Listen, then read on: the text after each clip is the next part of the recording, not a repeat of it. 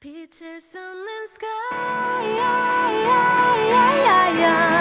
그 아래 선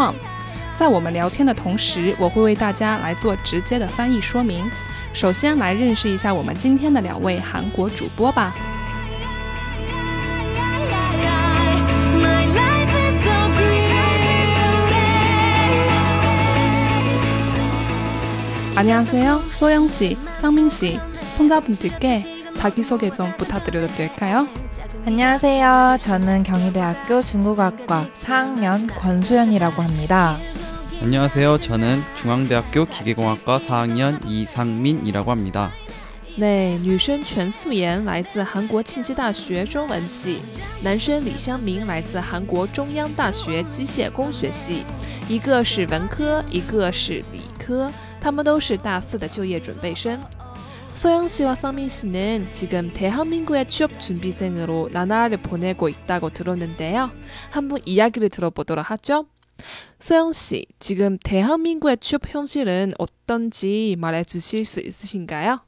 你们现在每天都忙碌于找工作，那么现在韩国的就业现况是怎么样的呢？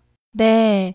현재 대한민국의 취업 현실은 매우 힘들어요. 세계 경기의 불황으로 인해 현재 우리나라는 수출에 주가되는 제조업 제품의 수요가 줄어들게 되면서 수출 부진이 계속되고 있습니다. 이러한 이유로 제조업의 생산이 줄어들게 되고 제조업 기업은 생산이 줄어드니까 인원도 많이 필요 없게 됩니다. 때문에 기업에서는 신입사원을 뽑을 필요성을 많이 못 느끼게 되죠. 그래서 현재 대한민국의 청년들은 계속 취업난에 시달리고 있는 것입니다. 啊，그렇군요。素颜告诉我们，现在韩国的就业情况很辛苦。 韩国经济主要是以制造业出口为主，但是现在世界经济不景气，市场的需求下降，导致出口停滞，制造业都在下降生产量，当然就不需要应聘更多的工作人员了。所以现在韩国的年轻人一直在就业困境中受煎熬。 이런 경기 불황으로 인해 저 같은 공대 학생들은 제조업이 활발했던 옛날에는 정말 취업이 잘 되었습니다. 하지만 지금 같은 시기에는 기업이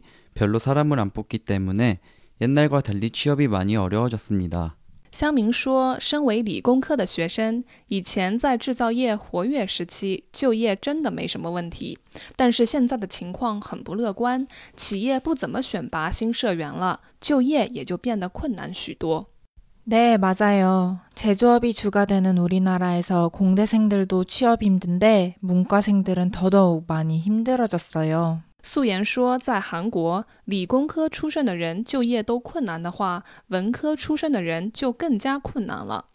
啊，공대생과문과생들의취업률도많이다른가요？文科和理工科的就业率相差很大吗？ 네, 우리나라는 제조업이 기반인 나라이기 때문에 이와 관련된 산업 분야를 공부해온 공대생들을 선호하는 경향이 있습니다.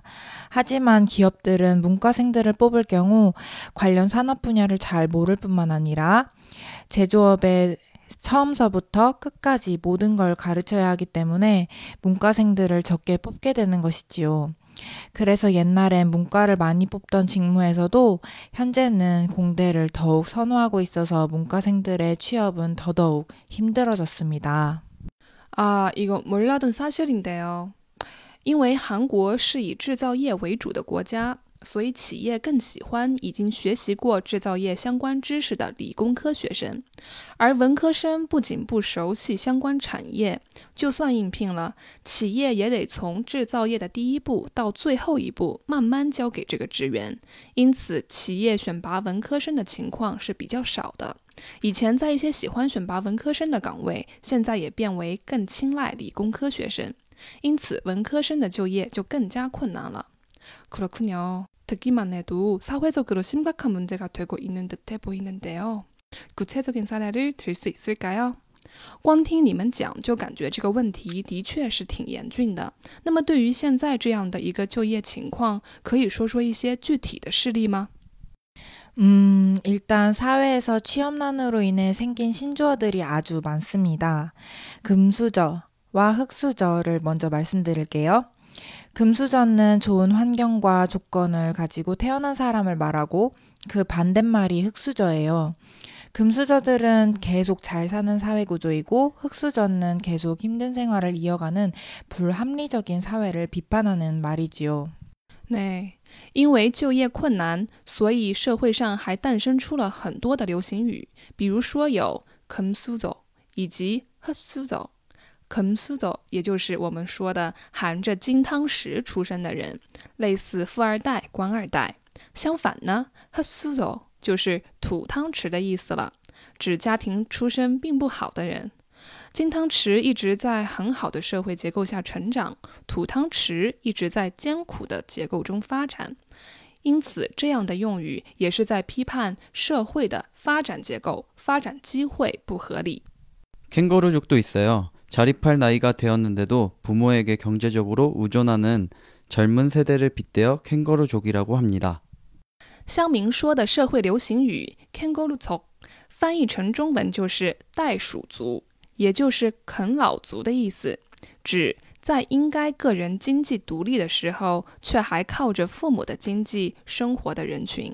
사회적으로 가장 많이 쓰이는 말은 바로 N포 세대입니다.